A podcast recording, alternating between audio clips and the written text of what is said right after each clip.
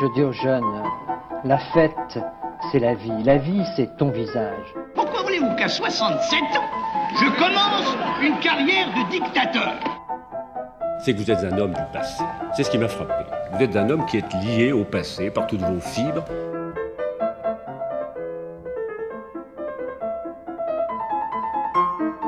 Bonne nuit les petits, fête de beaux rêves, tonton veille sur vous. C'est la réforme oui, la chienlit non. J'assume pleinement la responsabilité de cet échec et j'en tire les conclusions en me retirant de la vie politique après. Je vous demande de vous arrêter.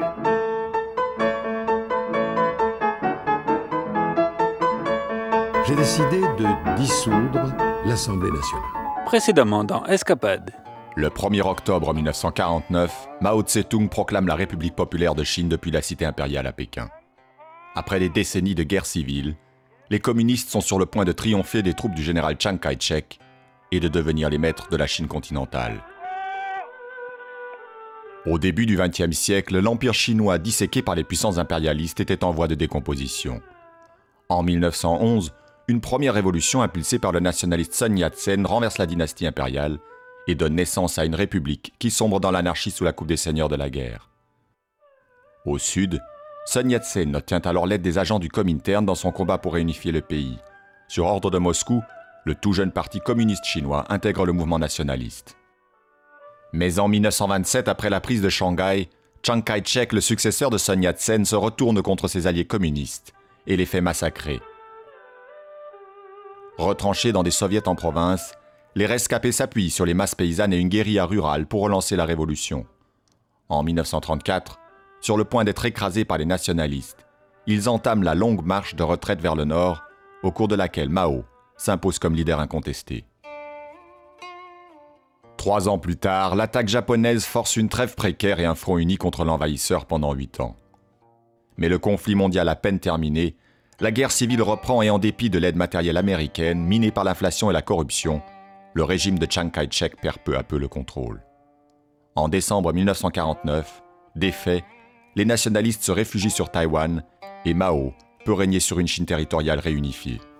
Vous êtes bien sur euh, Radio Tarentaise. Bonjour à tous.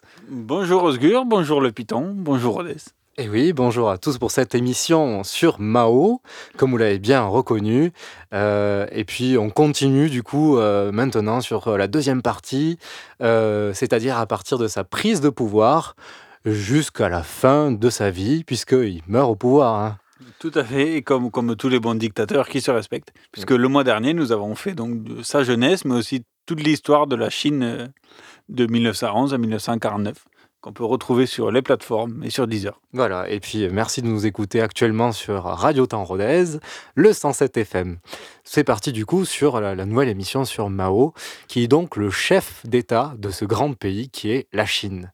Il a les pleins pouvoirs, celle du parti, celle de la Jeune République populaire de Chine et celle du Conseil militaire révolutionnaire. Donc il est la tête de trois grandes institutions de la Chine. Pourtant, Mao prend rapidement du recul sur l'exercice du pouvoir. Il garde un quotidien modeste, passe ses journées principalement dans sa résidence, il en a plusieurs d'ailleurs, fait un peu de lecture par-ci, voyage un peu par-là. Il reçoit de temps à autre ses camarades et dirigeants du parti, comme son homme de confiance de l'époque. On verra que ça a changé au fur et à mesure du temps, comme beaucoup de ses hommes de confiance. Mais à l'époque, Zhou Enlai, qui est donc le premier ministre de la République populaire de Chine. Ouais, que Zhou Enlai, qui est un brillant homme qui a fait toutes les campagnes euh, avec euh, Mao, pour le coup. Et euh, qu'on peut retrouver dans l'épisode précédent. Et donc, C'est donc le régime communiste et son comité exécutif qui met en place les lois déjà déployées dans le territoire qui contrôlait, que, qui était contrôlé le parti, par le parti avant la Seconde Guerre mondiale. Citons notamment la loi du 30 mai 1950 autorisant au divorce les femmes. Ah C'est une grande avancée pour le coup. En- voilà, c'est la Chine sort de- d'années, de siècles, de siècles où la, la condition de la femme était rabaissée. Et en fait, Mao ne fait qu'appliquer ce qui a été appliqué dans les territoires qui étaient contrôlés euh, justement euh, par euh, le Parti communiste juste avant la prise de pouvoir, quoi. les soviets chinois. Et donc, fait, voilà, fait qui sont mis en avant dès l'accession au pouvoir, c'est justement la libéralisation, la libération des conditions de la femme. et donc, c'est un vrai bond en avant. le premier. Euh, le, plus globalement, Mao et le Parti communiste chinois, le fameux PCC, mettent en place ce qu'ils appellent la démocratie nouvelle. La société est alors classée en quatre classes dites anti-impérialistes et anti-féodales. C'est mhm. clair, c'est net et c'est précis. Euh, la classe ouvrière, la classe paysannerie et la petite bourgeoisie et la bourgeoisie nationale. Les autres sont tout simplement classés ennemis du peuple et n'ont plus le droit de vote. voilà. On peut divorcer, mais on plus le droit de vote. Oui, donc c'est ça. la nouvelle démocratie. Voilà, c'est ça, la démocratie. Beau programme. Euh, euh, c'est toujours assez intéressant, euh, la les Années 50. la démocratie, lorsqu'elle est mise en avant et qu'au final, on exclut des personnes totalement de la démocratie. Alors, le Parti communiste chinois axe son programme sur les points suivants. En un, la répression, voire l'élimination de toute opposition politique et aspiration des intellectuels dans les instances du parti. La démocratie. Voilà, exactement. Coup de pied économique par une vaste réforme agraire de collectivisation, c'est le début aussi de l'industrialisation du pays. Reconstruction sociale en partant de la base, en mettant le paquet sur l'éducation, l'instruction. Donc euh, l'endoctrinement aussi. voilà. Non, à peine normalisation des relations internationales avec l'URSS, qui euh, voilà, avait des relations, euh, on va dire, amicales jusqu'à maintenant. Et là, c'est vraiment des relations institutionnalisées avec l'URSS de Staline et influence sur toute la région vietnamienne et coréenne. Est-ce qu'il y a eu des bons rapports entre la Chine de Mao et l'URSS de Staline? Mais après, quand Staline est décédé, les rapports ont évolué. Voilà. Cette euh, époque est appelée également le premier bond en avant la Chine prenant une direction radicale et se mettant en ordre de marche, un mouvement très contrôlé. La Chine est alors gouvernée par deux entités qui vont rapidement s'interférer. La première est le PCC, donc le Parti communiste chinois, qui mène avant l'idéologie socialiste. L'autre entité, c'est l'État et ses institutions qui mènent avant le pragmatisme des réformes. Alors ça, c'est intéressant parce que du coup, voilà, on comprend euh, l'idéologie face à la bureaucratie. Et pourtant, issu du même parti à la base. Mais euh, l'idéologie est beaucoup plus mise en avant dans les organes du parti, où il y a aussi les intellectuels qui ont été aspirés par le parti. Et d'un autre côté, ben, on a ceux qui sont au pouvoir. Eux, ce qu'ils veulent, c'est mettre en, en, mettre en pratique cette idéologie. Mais du coup, elle donne un côté très pragmatique à des utopies. Donc trop pragmatique aussi selon les, cadres du parti. Mais voilà, ces deux têtes à première vue complémentaires vont au fur et à mesure euh, du temps s'opposer leurs actions vont carrément s'annuler. Et ça rend du coup inefficaces les prises de décision dans des, uns comme des autres. Mais voilà, c'est con. Les premiers bons le premier bond en avant n'est au final qu'un petit saut, les résultats économiques étant loin des espérances. La crédibilité du régime baisse de jour en jour. Mao se retrouve de plus en plus isolé au sein du parti. Oui, car il faut rappeler que la Chine sort de quatre décennies de guerre civile, donc même si les communistes ont pris le pouvoir, c'est quand même euh, fragile, pour le coup. Hmm. Tout peut rebasculer de moment à l'autre. C'est dur d'asseoir euh, comme ça euh, une légitimité. Eh Et donc, sous l'impression de son premier ministre, le fameux Zhu Enlai, Mao autorise une nouvelle orientation politique qualifiée de droitière, imaginez-vous. Là, nous sommes en 1956, et c'est à l'époque des retours en arrière. Terminer la collectivisation pure et dure à la soviétique, les riches propriétaires sont invités à investir dans des coopératives. Tourner l'extrême censure. Terminé. terminé, terminé. Fini l'extrême censure idéologique. Voilà. Fini. Du mou est donné aux, nombreux intellectuels. Donc c'est une glasnost avant l'heure. oui, mais attention. Hein. Attention. un peu petit mou quand même, une petite glasnost. Car euh, on parle surtout d'adoucissement des peines de prison et quelques libérations de prisonniers politiques et autres détails, mais qui marquent un changement de méthode. C'est ça, c'est un message. C'est un message qui est envoyé à la population en disant euh, bon, t'es peut-être allé un peu trop loin. Là, regardez, regardez, on vous lâche un peu du lest. On frappe avec le bottin et plus avec le dos de la main. C'est ça. Cette nouvelle orientation ne plaît pas aux puristes du Parti communiste chinois, forcément, dont notamment à Deng Xiaoping, un, des, un de ses leaders charismatiques du PCC. Lors du 8e congrès du parti, Mao est mis à mal, désavoué. Toute référence officielle à l'idéologie maoïste est supprimée. C'est dire, alors que jusqu'à maintenant, Mao, qui a tiré euh, aux, plus hautes, instances le Parti communiste, Mao, qui était euh, le dieu vivant du Parti communiste, se retrouve carrément euh, mis de côté, oublié au sein même du parti. Ah, c'est un gros, gros, gros échec. Et c'est dans ce contexte que Mao va essayer de reprendre le contrôle du pouvoir début 1957, à un peu moins de 10 ans de sa prise du pouvoir, Mao a la bonne idée de penser à, de nouveau à la démocratie. ça lui arrive comme ça de temps à autre, mais en général, c'est par opportunité. voilà, c'est des lointains souvenirs qui remontent à la surface quand, il en a besoin. Il euh, met en place la campagne dite des 100 fleurs, dont le but est de donner la parole aux citoyens pour faire une autocritique de la gestion du pays. Incroyable. On rappelle quelque chose de récent qui s'est passé chez nous sur le ah, Oui et qui au final n'a rien donné. le Parti communiste ne souhaite euh, absolument pas cette euh, séance de prise de parole collective, évidemment. On ne va pas libérer la parole, hein. car euh, bon nombre de dirigeants connaissent les idées divergentes des intellectuels qui disent tout bas ce que beaucoup pensent tout haut. Mais Mao est attaché à cette idée de mettant en avant la liberté d'expression et le principe d'amélioration continue du peuple. Ah oui, l'amélioration continue, chère dans pas mal d'entreprises françaises, mais qui est aussi un principe appliqué là, au moment, à ce moment-là à la Chine. Au début, tout se passe bien pour Mao. Ben oui, plus le temps passe, plus les critiques sont violentes contre la gestion du parti aux quatre coins de la Chine la légitimité du parti est remise en cause. Donc c'est parfait pour Mao. C'était justement l'une de ses volontés, d'essayer de mettre à mal le parti en mode, ben, regardez votre gestion utopique, elle est totalement calamiteuse. Moi, je donne la parole aux, gens, ils veulent, sous-entendu, que je revienne au pouvoir. Oui, parce qu'aussi, pendant qu'il était vraiment au pouvoir, il a quand même arrosé de propagande et du coup, tout le monde connaît euh, Mao. C'est ça. Mais c'est aussi ça. Mais plus que le parti, l'autorité de Mao est petit à petit remise en cause par bon nombre de citoyens et d'intellectuels. Et là, ça en est trop pour le si grand timonier. Afin de reprendre le pouvoir, il se range cette fois-ci du côté du parti, parce que là, il est attaqué au mm. même, au même titre que le parti. Et en fait, il en profite pour s'infiltrer de nouveau dans le parti et pour reprendre le, lead au sein du parti, euh, qui est blessé par euh, cette séance euh, collective psychologique. L'heure de la répression a sonné. plus, écoutez bien, plus de 550 000 intellectuels ont été envoyés dans des camps de travail, selon le sinologue Jean-Luc Domenac. 550 000. Et jusqu'en 1957, la Chine de Mao a largement copié le modèle économique soviétique stalinien, à l'exception près que c'est le monde paysan qui était le plus mis en avant en Chine et non le monde ouvrier en URSS, comme en URSS, puisque comme on l'a vu, la, la, base de la révolution communiste chinoise était basée sur le petit monde paysan des campagnes. Face à l'échec du premier bond en avant, Mao veut aller plus loin et met en place le grand bond en avant. Voici un petit résumé de la chaîne YouTube Aurore Humanum Est, produit par Cédric Villain, qui résume euh, très bien le désastre du Grand Bonne. Nous sommes en Chine en 1958.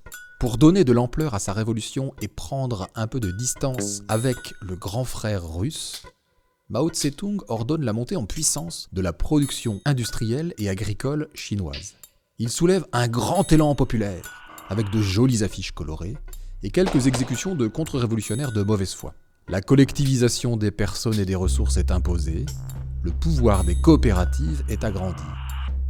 Ce grand bond en avant est réalisé dans un enthousiasme foutraque et en dépit d'un certain sens pratique. Les sols sont asséchés et rendus stériles, le grain semé trop serré ne pousse pas, les matériaux produits trop rapidement sont pleins de défauts. En plus de ça, les conditions climatiques sont mauvaises et les petits chefs de province se font une compétition absurde. Pour se faire valoir du comité central, ils trafiquent les chiffres et se retrouvent donc taxés sur une production surévaluée. La propagande met en scène l'abondance, alors que la famine s'installe durablement. Bétail, oiseaux, chiens, tout est mangé. Les habitants se nourrissent d'écorce, de terre. Ils mangent leurs matelas. Ils tuent les enfants faibles pour économiser les rations. Certains vont jusqu'à déterrer les morts fraîchement enterrés pour les manger. Selon les estimations les plus modérées, cette famine fait plus de 10 millions de morts.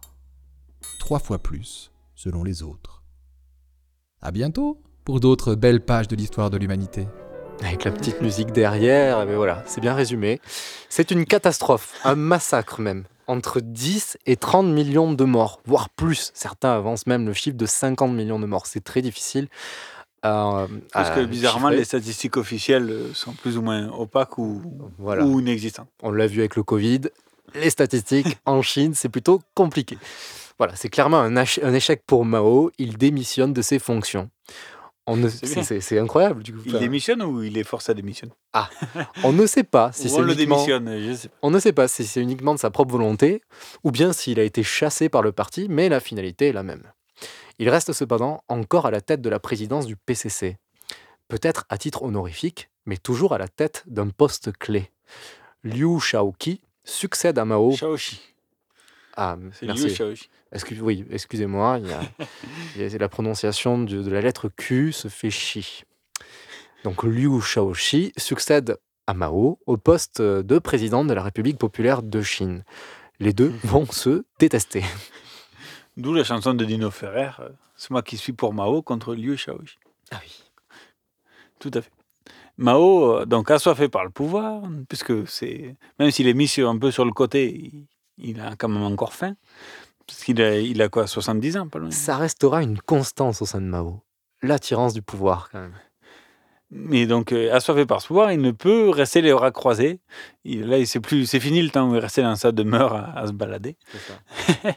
Devant un nouveau président remettant en cause toutes ses décisions majeures du grand bond en avant. En même temps, c'est un peu logique que Liu Shaoxi n'ait pas eu envie de se revendiquer de cet héritage. Et désormais en minorité, presque à l'opposition, Mao s'insurge contre le Parti communiste chinois. En 1962, il déclare que la Chine est menacée par une restauration du capitalisme. Ah oui, parce que Liu. Shaoxi, Liu Shaoxi avait été, et faisait une ligne droitière, comme ils appellent euh, Oui. ça à l'époque. Qu'est-ce qu'il dirait de François Hollande? Ah ouais, voilà. ça fait partie des personnes qui disent que tel et tel radio est de droite alors que les autres disent qu'elle est de gauche. Bon, bref. Et, bref. euh, donc, Liu Shaoxi met en place une politique plus euh, C'est du socialisme graduel. Ils veulent- Partisan d'un socialisme qui n'est pas mis euh, comme ça à 100% sur la table avec tout déjà fait. Ça doit se faire d'étape en étape. Et Voilà. si une société n'est pas prête à faire ce grand bond, bah, il faut le faire petit à petit et en manière euh, voilà, coordonnée, réfléchie, prendre son temps pour aller d'un point A à un point B. Mais un du peu coup, comme, euh, un peu comme euh, Khrouchtchev après, euh, après Staline. Un peu d'un- exactement, On peut faire un parallèle. très bon parallèle. Merci. Et donc, nous sommes en 1962. Mao déclare que, que la Chine est menacée donc, par la restauration du capitalisme. Et deux ans plus tard, euh, il publie le Petit Livre Rouge. Enfin, il le fait publier parce que parce que c'est pas. Enfin, il a dicté plus qu'écrit. Ah oui, c'est un ouvrage de propagande regroupant des citations de Mao. Mais qui est très intéressant à lire, pour le coup.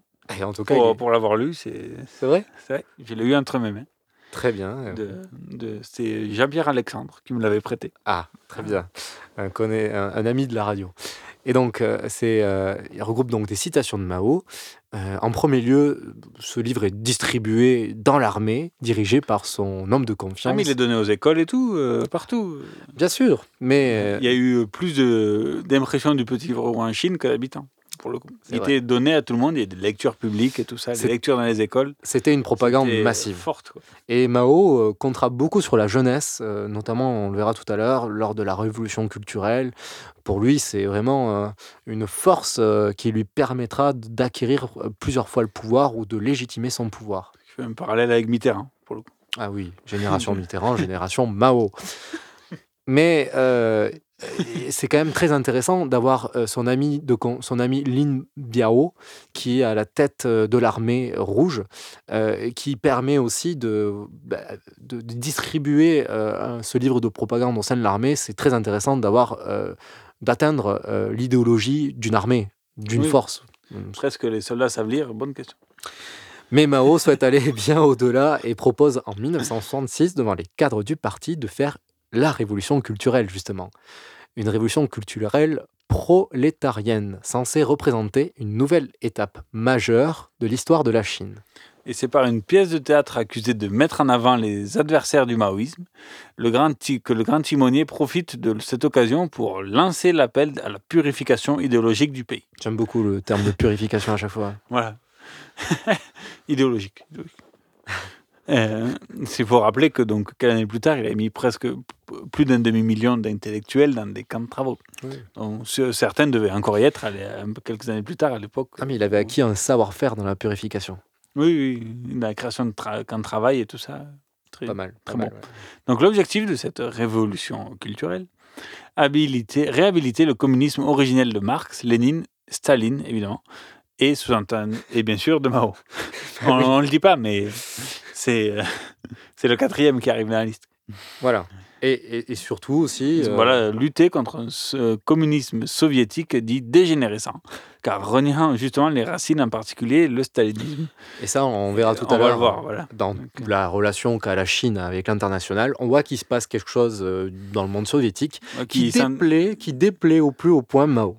Les deux étaient du même côté, mais ils, se tiraient quand même des missiles au-dessus de la frontière. pour, se rappeler qui, qui, où, était, où ils étaient. Euh, mais euh, la révolution euh, consiste aussi et surtout à s'attaquer par les milieux artistiques et militaires contre quatre vieilleries selon Mao. Quatre grands axes d'une Chine traditionnaliste, regardant vers son passé, que ce sont les pensées, les coutumes, les mœurs et les coutumes anciennes. Devenu minoritaire, Mao a recours à la mobilisation des masses contre les représentants du parti il va s'appuyer sur la jeunesse qui vient par millions l'acclamer place Tiananmen. C'est Lin Biao, son ministre de la Défense, qui rédige le petit livre rouge et s'assure que tout citoyen en reçoive une copie. Une jeunesse qui voit l'occasion d'attaquer autant la bureaucratie du parti, qu'elle considère comme une nouvelle bourgeoisie, que l'insupportable rigidité de l'institution scolaire.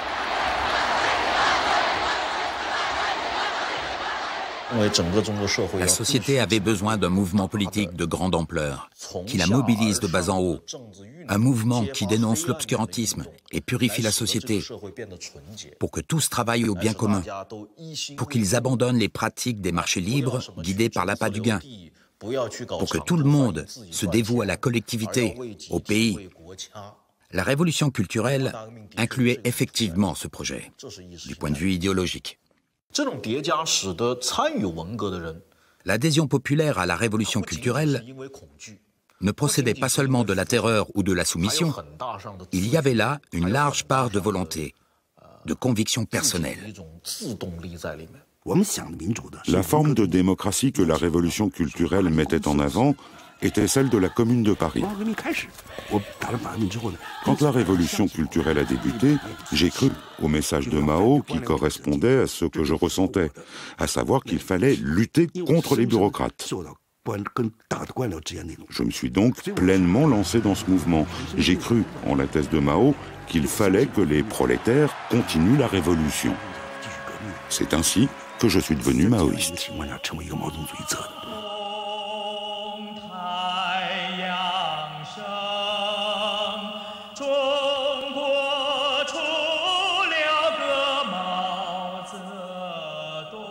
Et voilà, Mao Zedong, euh, comme dit euh, le jeune euh, chanteur. Vous êtes bien sur Radio Temps Thèse, toujours sur le 107 FM et partout dans le monde sur radiotemps.com. Et donc nous voilà de retour sur l'émission de Mao Zedong, seconde partie. La révolution gagne toutes les couches de la population. Des intellectuels sont une nouvelle fois envoyés dans les camps. Cette fois-ci, il y a aussi 17 millions de jeunes qui sont, quant à eux, envoyés dans les campagnes aux quatre coins de la Chine pour s'y faire rééduquer aux côtés de la classe prolétaire paysanne. Le 16 juillet de cette même année, Mao traverse à la nage le fleuve Yangtze. Par cette opération de com ultra médiatisée, très, très grand communicateur, ah euh, le grand ah. timonier montre au peuple chinois qu'il est capable de reprendre la main du pays pour conduire cette révolution perpétuelle. Et normal, parce que timonier, c'est celui qui tient la barre sur le bateau. Ah ben voilà, mais... Il montre euh, la voie. Et ben, même quand le bateau coule, il sait nager, donc c'est incroyable. Quelques jours plus tard. Qu'est-ce qu'il sait pas faire? Bonne question. Quelques jours plus tard, euh, le comité central du PCC lui donne raison. Donc à 73 ans, il nage bien le chef. qui dit ça le... chef, regardez. Oh le chef. la main sifflée. ah non, mais vous pouvez retrouver la vidéo sur internet, c'est magnifique. Hein, mais il nage très très bien. Voilà, incroyable. Mais donc, s'il nage bien, il a la légitimité absolue. Et a 73 ans. Mao Zedong reprend les rênes du pays. Il remplace son cher ami, euh, plutôt ennemi, euh, Liu Shaoxi. Son ami de 30 ans. Voilà, qui est arrêté par les gardes rouges, c'est la milice de Mao, et il meurt en prison un an plus tard. Voilà. C'est expédié, c'est envoyé, c'est pesé. La purification. Et donc, de nouveau au pouvoir, Mao ne va cesser d'avoir pour obsession que de le garder, son pouvoir, évidemment. En plus, plus on devient vieux, plus on s'accroche. Mhm. Il va éliminer son principal allié alors qu'il était en minorité. Lim Biao, qui était pourtant son dauphin officiel, le, le gars qui a écrit le Petit Livre Rouge. Oui, l'auteur du Petit Livre Rouge. Et l'ex-ministre de la Défense et tout ça, est écarté. Trop dangereux. Il meurt bizarrement d'un accident d'avion. Ça arrive, ça, les accidents d'avion Ah oui. malencontreux. Et j'aime beaucoup la raison aussi, euh, enfin le- la Ah, destination. Alors qu'il allait, il allait officiellement en URSS. Chez les traîtres des soviétiques. Alors, quand Voilà. on, a, on a la raison qui est il meurt accidentellement dans un avion. Alors qu'il allait chez les traîtres, chez les ennemis. Voilà, c'est pas très net tout ça. La, la théorie de l'accident est, est relative pour. La théorie de la relativité de l'accident. Et donc, euh, dorénavant, Mao ne fera plus confiance qu'à la bande des quatre, comme on les appelle. Quatre personnes nommées à des postes clés qui ont une confiance absolue, même si elle est contrôlée, et dont sa, sa femme. Bah oui, euh, voilà. Sa euh, femme qui était un peu comme celle de Ceausescu, qui tenait un peu la culotte sur certains sujets. Qui était un peu qui était assez, assez forte, assez dangereuse. Politiquement, elle avait de l'influence. Voilà, maintenant on va passer. Ça, c'était la partie euh, politique intérieure. Voilà. Puisque Mao va quitter le pouvoir en 1975-76. Par, le- par, euh, par décès. Et euh, du coup, maintenant on va voir. euh, on va faire- sur- par- dans, dans le cercueil. C'est ça. les, les, les, les pieds devant. quoi. voilà. Et donc maintenant, on va parler de la politique extérieure euh, qu'a mis en place Mao euh, et le PCC autour de, de ces années au pouvoir. Et surtout euh, le PCC, puisque Mao n'est jamais sorti de la Chine. S'est fait des économies de passeport. Évite Voilà. euh, la, de la préfecture, mairie, tout ça. C'est vrai. On peut se concentrer plus à envoyer 17 millions de jeunes dans les camps. C'était quelqu'un de simple. Voilà. Tradition paysanne. Très bien. Ouais, c'est quand même des grands propriétaires. Donc dès le départ, la Chine de Mao va évidemment se ranger dans le camp de l'Est, ce qu'on appelle donc euh, le camp euh, autour de l'Union soviétique, et ça dès le début du coup de la, de la guerre froide. Dès le 14 février 1950, la Chine et l'URSS signent un pacte d'amitié. Ah, très beau. Connu sous le nom de pacte sino-soviétique. Oui, car Mao a pris le pouvoir le 1er octobre 1949, donc on est deux mois plus tard, deux mois et demi. On est en Pour la plein- Saint-Valentin. C'est beau Très très beau. Et si on faisait signer- un pacte, si, un pacte international pour la Saint-Valentin? Si vous ne savez pas quoi faire l'année prochaine. Pensez-y. J'espère qu'on ne fera pas ça en confinement. Ce pacte inclut des aides économiques de l'URSS envers la Chine, aide à l'industrialisation, au développement ferroviaire, bref. Construction de camps, tout ça, tout ça. tout ce qu'on sait bien faire euh, en URSS. Oui, oui, la purification, c'est aussi une méthode qui La marche. rééducation. La rééducation, ça marche en URSS. Qui plus est, euh, quelques mois plus tard, commence la guerre de Corée. Qu'on avait parlé dans l'escapade il y a quelques épisodes de cela. Euh, guerre qui va donc opposer indirectement l'Union soviétique et les États-Unis dans la péninsule coréenne. De le- l'Union soviétique soutenant la Corée du Nord pour, et les États-Unis la Corée du Sud, pour dire euh, grossièrement les choses. Et euh, Ce n'est même pas du tout grossier. C'est c'est c'est ça. c'est ça. Oui, mais c'est difficile de dire c'était la Corée du Nord, la Corée du Sud, sachant que ça a été délimité après. Oui, au- autour En fait, du 45e c'est un peu, parallèle. euh, C'est un peu anachronique, c'est ça que je Le veux dire. 38e parallèle, oui. 38e, oui, c'est 45e. J'aurais grandi la Corée. Un peu trop. Donc, euh, devant les avancées des uns et des autres, au gré des combats, si la, Co- la Corée du Nord va être impliquée, euh, équipée par l'URSS, mais ne va pas officiellement entrer en guerre. L'URSS n'entre pas en guerre aux côtés de la Corée du Nord. La Et Chine Les États-Unis non plus. non plus. C'est très important. Et la Chine, elle, a moins de ressources militaires pour aider que la Corée, du- que, que Pour aider la l'URSS, Corée du Nord. la Corée du Nord que l'URSS. Et, et donc, euh, cependant, s'il y a quelque chose qui ne manque pas en Chine, c'est la main-d'œuvre. c'est la population. Ça, c'est une ressource pleine et entière. Il n'y a pas de problème. Donc en Chine, que, quand on décide d'envoyer de, de, la troupe, euh, des volontaires, on envoie 1,7 million de volontaires. voilà. On en trouve relativement, voilà. Et par, dirigé par le commandant Peng Shuang, général. Euh, le, le conflit se termina par un armistice, donc au niveau 38e parallèle, comme l'a bien rappelé Osgur, sans que personne, personne ni la Corée du Sud ni la Corée du Nord ne prennent un avantage décisif. Et on en est là 70 ans plus tard. C'est le pire des matchs nuls. Oui. Ils se sont foutus sur la gueule avec des millions de morts de part et d'autre pour en arriver à un statu quo qui reste hyper froid depuis. Oui, en guerre de 14 pour gagner l'Alsace, en soi, c'était pas non plus euh, une grande avancée territoriale. Pour ne remue pas la couteau, le couteau dans la plaie de Denis. L'un des deux points centraux de la vision maoïste est l'anti-impérialisme. Cet anti-impérialisme exacerbé va se traduire à la fin du règne de Mao Zedong par sa théorie des trois mondes qu'il confie au président algérien Boumedienne. Les États-Unis et l'URSS constituent le premier monde, les forces intermédiaires telles que le Canada, le Japon et l'Europe forment le second monde, quant à nous, nous sommes le tiers-monde. Et c'est texte. Voilà. Et c'est ce tiers-monde qui a pour mission de lutter contre l'impérialisme états-unien et soviétique. La Chine, qui a été l'un des principaux protagonistes du mouvement des non-aliénés, et du coup la Chine... Des non-alignés. Alignés. non-alignés, ça aurait pu marcher aussi. Bah, Est-ce que c'est faux? Mais je ne suis pas sûr que nos professeurs d'histoire qui nous écoutent le présentent comme ça à leurs élèves. Je... C'est une proposition. La Chine est présente à la conférence de Bandung en 1955 et celle de Belgrade en 61. La Chine veut essayer de prendre la tête de ce mou nouveau mouvement, car dès 1956, la Chine de Mao commence à se détacher de l'Union soviétique. Et oui, car nous sommes en 1956 et Nikita Sergeyevich Khrushchev prend les rênes de Ah l'URSS. Bravo. Hein, T'as vu? Il y a eu du Oh. travail. ouais. C'est plus facile à dire qu'à écrire, pour le coup. Vrai. Et donc, euh, il- Staline est mort le 5 mars 1953, donc il, il a fallu un remplaçant. Et donc, c'est Khrushchev qui arrive, l'Ukrainien. Et donc, euh, pour, avoir, pour asseoir son pouvoir, il amorce la politique de déstalinisation. Comme Liu Shaoxi pour Mao, pour le coup. Et voilà, c'était. Voilà, moi, de, le passé, moi, je suis pas trop mêlé au passé. Surtout que bon, il y avait des choses un peu craignos, quoi. un peu.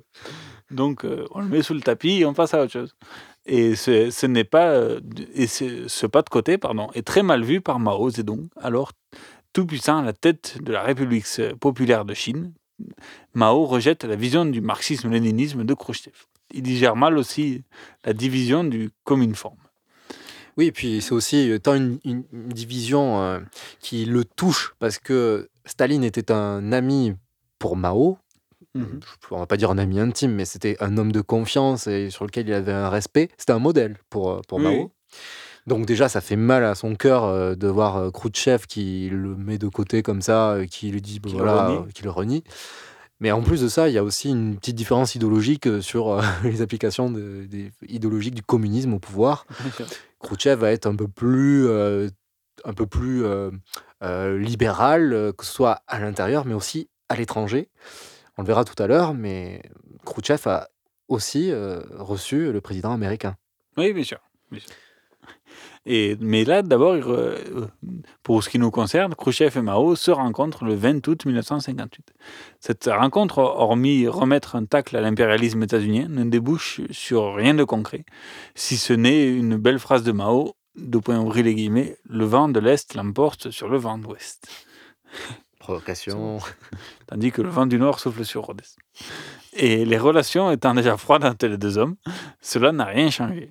En gros, c'est des déclarations, mais en fait, c'est tout. Euh, re- relations qui vont encore plus se refroidir lorsque le dirigeant soviétique avance dans sa politique de coexistence pacifique avec le bloc de l'Ouest. Ce qui est parfaitement intolérable aux yeux du grand timonier, évidemment.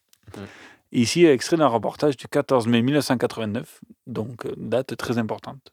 Le 30 janvier 59, Khrouchtchev lance son défi de rattraper et de dépasser les États-Unis économiquement en une génération, ce qui suppose que l'URSS enterre la hache de la guerre froide. Il n'y a pas de raison pour des conflits entre les deux peuples, s'exclame le numéro 1 soviétique à la tribune du 21e congrès. Et le 15 septembre, c'est le voyage du siècle, Khrouchtchev aux États-Unis.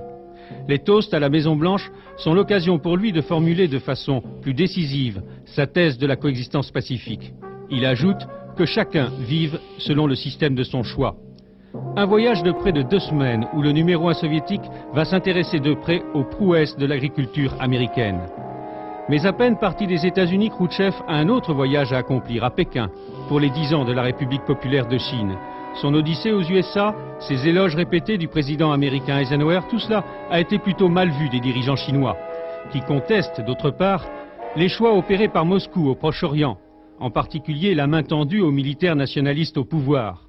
En République arabe unie, par exemple, Nasser persécute les communistes égyptiens et syriens tout en bénéficiant de l'aide militaire soviétique.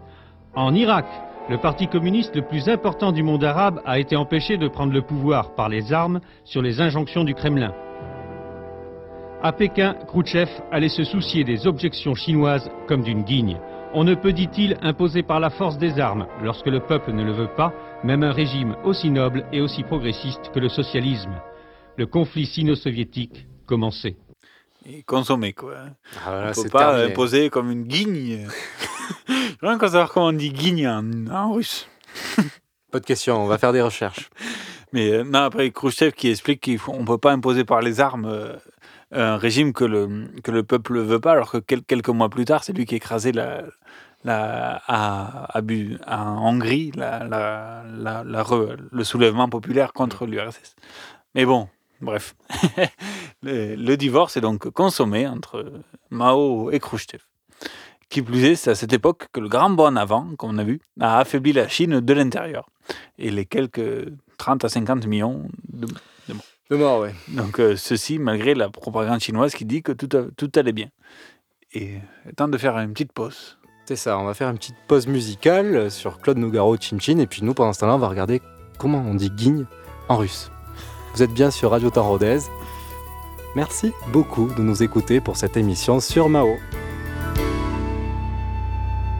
Chine, Chine, Chine, je reviens de Chine. Quand Paris me mine, je mets les turbines, je me débine. Chine, Chine, Chine, j'ai filé en Chine. J'ai trinqué, Chine, Chine, des tasses de thé au jasmine. Chine, Chine, Chine, je reviens de Chine. Ça fait ping, les yeux ça les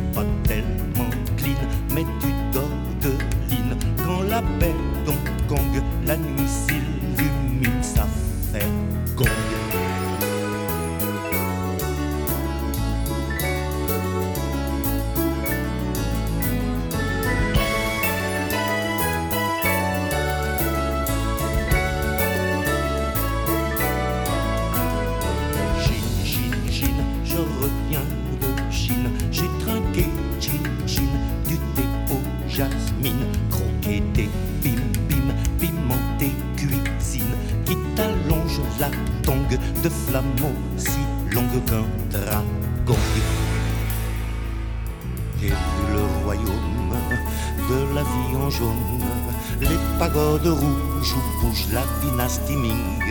J'ai visité Xi'an, j'ai zioté Guilin, j'ai vu les rouleaux de vélo quand ils font leur dream, dream, dream. Chine, Chine, Chine, j'ai filé en Chine quand Paris me mine. Je mets les turbines, je débine. Chine,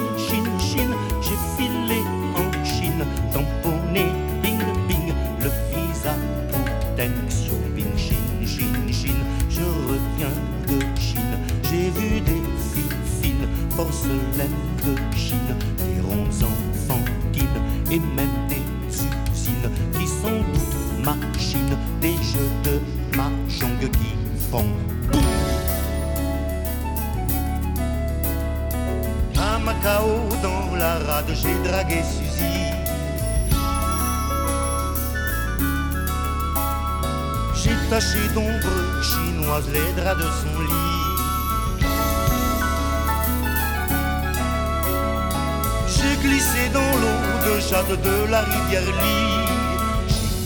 Chine, je reviens de Chine. Ça fait ping, pong, ping, les yeux ça les cligne. C'est pas tellement clean, mais tu dors de line. Lorsque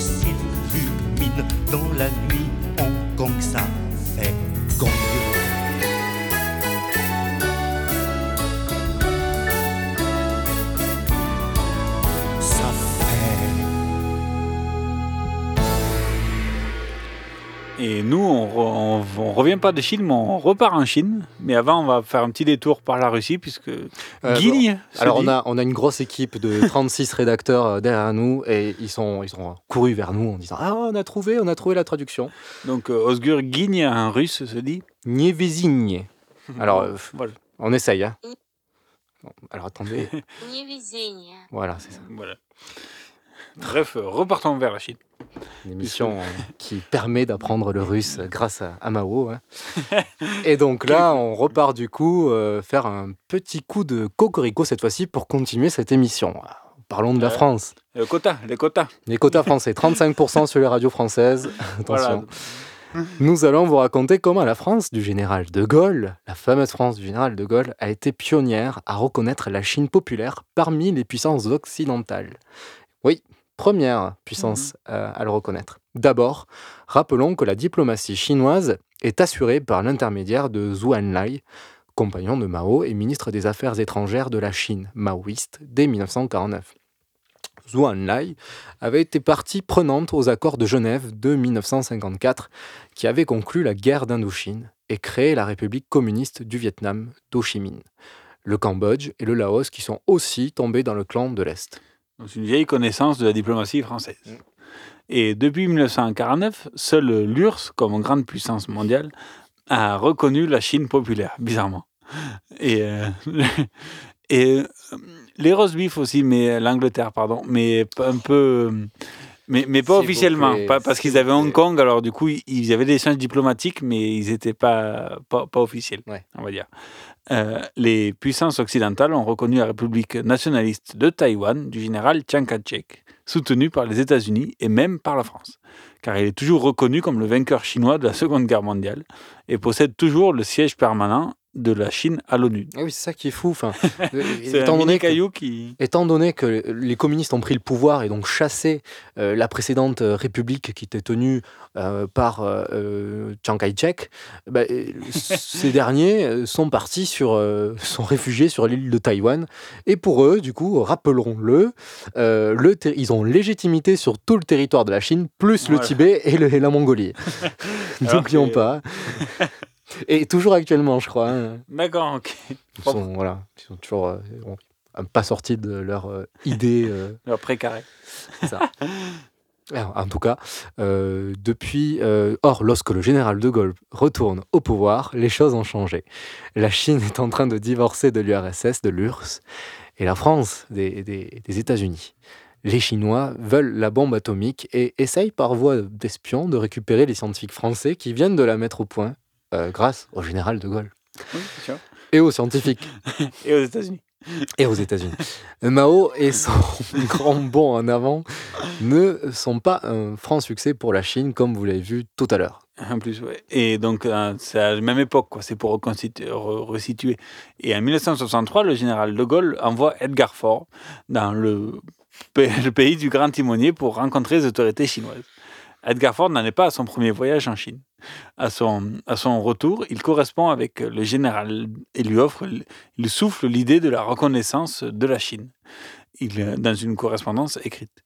De Gaulle n'était pas encore au pouvoir à ce moment-là, en 1957. Et en 1963, il est renvoyé par le chef d'État français, officiellement cette fois-ci, pour, pour une série de voyages en Asie, mais officieusement à Pékin pour 15 jours. En gros, il va faire le Cambodge, le Vietnam, tout ça, pour que, diluer les pistes et que qu'il ne fasse pas qu'un voyage en Chine où ça serait mal vu par euh, le bloc de l'Ouest.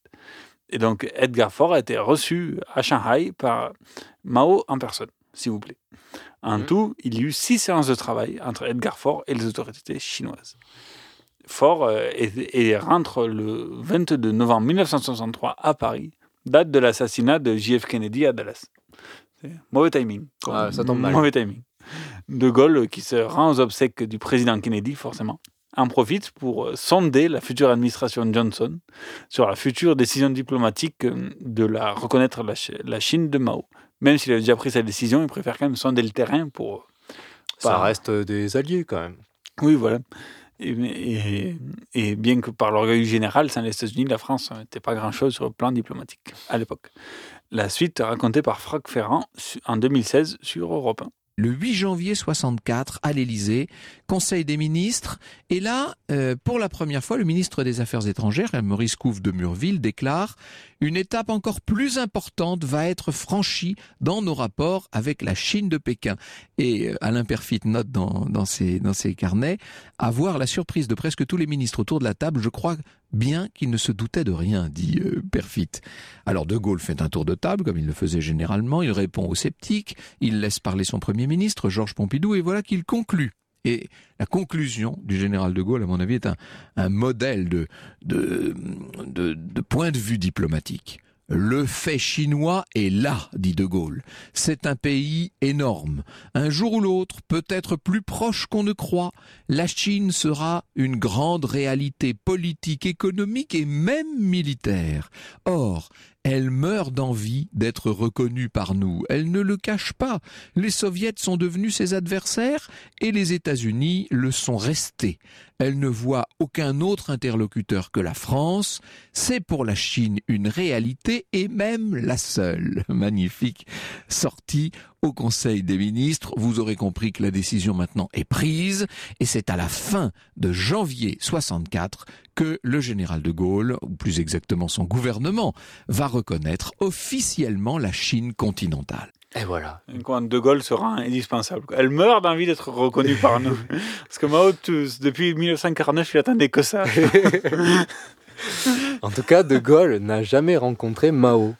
Et de 1965, en 1965, pour lui changer les idées et peur de suicide de son ministre, il envoie, c'est triste, il envoie André Malraux en tournée en Chine. Ça lui fera du bien. Il rencontre, il rencontre lui aussi Mao Zedong et peut-être qu'il a eu une envie de se suicider là aussi, mais non. Au nom de l'inverse, apparemment, ce qui s'est passé, puisque apparemment Mao, euh, Malraux était à moitié déprimé en fait. C'est pour ça que De Gaulle lui, a voulu lui faire changer d'air. Et, et, en gros, euh, Malraux racontait à, à Mao euh, les problèmes des députés de l'Assemblée nationale et les, problèmes démocratiques et tout ça. Et apparemment, Mao, il s'en foutait comme de l'an 40. Mais ça a fait du bien à Malraux. Voilà. Et non, donc, puisqu'il a la confiance du général. Donc, si Malraux disait quelque chose d'important, il y avait De Gaulle qui soufflait derrière. C'était quand même. Voilà. Mais c'est officiellement voyage privé. Détente. Détente à Shanghai. Et il faut attendre 1973 pour que le président Georges Pompidou rencontre Mao Zedong, qui a presque 80 ans et certes plus, euh, au plus haut poste de la Chine populaire, mais euh, au plus bas de sa forme. il ne contrôle plus grand-chose. Il y a les images sur les réseaux. Il est presque mourant. Hein. C'est un peu un spécial Bouteflika, quoi. C'est presque ça, quoi. Les images sont assez édifiantes, mais c'est intéressant. Mais c'est toujours la même chose. Hein. Comme avec Bouteflika, il y a un premier ministre ou un président français qui se tient bien juste à côté et qui fait comme si tout se passe bien, voilà. et tout va bien. Et si la Chine des années 50-60 avait évidemment une politique régionale et mondiale, Mao Zedong n'est jamais sorti du pays en 25 ans du pouvoir. Une des politiques expansionnistes de récupération du territoire était la récupération du Tibet, puisque le, Tibet, était, comme on l'a vu dans l'épisode 1, a acquis une très large autonomie, quasi-indépendance après la révolution nationaliste chinoise de 1911. Et en 49, euh, euh, Kashag, chef du gouvernement tibétain hérité de l'Empire Qing, euh, voyait mal la prise de pouvoir des communistes à Pékin. Dès novembre 1949, ils font une, ils font une demande auprès des États-Unis pour adhérer à l'ONU et donc afin d'être reconnus comme un État libre. Or, devant les conseils de l'Inde, les États-Unis prétextent qu'ils le demandent, que s'ils demandaient à l'URSS, nouvelle alliée de la Chine, opposerait sans veto. Voilà, on ne mouille pas. parce que le Tibet est donc euh, seul, parce que le, le, 7 octobre 1950, le général Zhang Guan passe la frontière à la tête de 40 000 soldats. c'est un général chinois des troupes euh, communistes. Déjà, en septembre 1950, le ministre des Affaires étrangère, Deng Xiaoping, avait des, des, affaires, c'est un peu pareil pour le Tibet, avait annoncé que le Tibet allait être libéré. Chose promise, chose due. Ils ont vu Un De Gaulle, je tard, crois. quoi. Ils sont inspirés de De Gaulle. Ils On n'ont le pas utilisé la même méthode. Non, du tout. Peut-être que s'il tuait, elle demandait que, que, le- que la France le reconnaisse, comme euh, qu'il attendait que ça, peut-être que les choses seraient pas, passées autrement. Enfin bref, le 19 octobre euh, 1950, l'armée tibétaine rend les armes, donc euh, à peine une semaine plus tard, devant l'armée populaire de libération chinoise nommée l'APL. Voilà. De circonstances. Vous avez besoin d'hébergement, certainement. Et, et comme euh, il fallait conquérir le Tibet, il y a eu l'augmentation des APL. En mai 1951, le Tibet et la Chine populaire signent un accord de 17 points nommé Accord sur les mesures pour la libération pacifique du Tibet entre le gouvernement central populaire et le gouvernement local du Tibet. Tout ça, c'est le nom, l'intitulé euh, aussi de, l'accord. Le préambule stipule le gouvernement local du Tibet, les moines et le peuple tibétain ont donné leur accord unanime. Bien sûr. Sous la conduite du président Mao Tse-tung et du gouvernement central, ils aident activement les unités de l'armée populaire de libération à marcher à l'intérieur du Tibet pour renforcer la défense nationale, expulser les forces impérialistes et sauvegarder l'unification du territoire souverain de la mère patrie. Voilà, en gros, c'est les troupes, le, Tibet qui se met d'accord volontairement pour aider le- l'envahisseur chinois à occuper le terrain. L'accord sur le papier maintenait une autonomie ethnique du Tibet, la liberté de croyance et le jeune Dalai Lama, à peine âgé de 14 ans, comme chef spirituel et temporel du Tibet. Euh, notons que des Dalai Lama, il y en a eu plusieurs, mais depuis, euh, depuis, euh, depuis qu'il a 14 ans, ben, c'est le même Dalai Lama qu'on a maintenant. Tout à fait. Et l'article 7 de l'accord stipulait que les autorités centrales ne changeraient rien aux revenus des monastères. L'article 11 stipulait que le gouvernement local du Tibet effectuerait des réformes de son plein gré et qu'aucune contrainte ne serait exercée par le gouvernement central de Pékin. Cependant, la pression se renforce sur le Tibet, avec la politique du grand bond en avant décidée par Mao Zedong.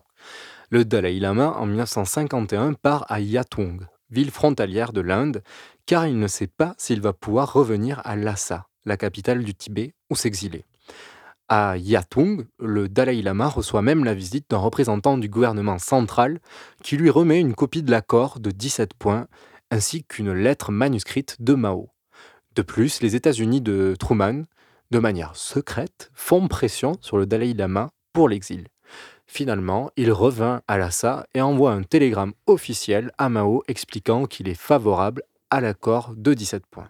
Et en 1954, Tenzin Gyatso, le jeune Dalai Lama qui a 19 ans, rencontre Mao à Pékin.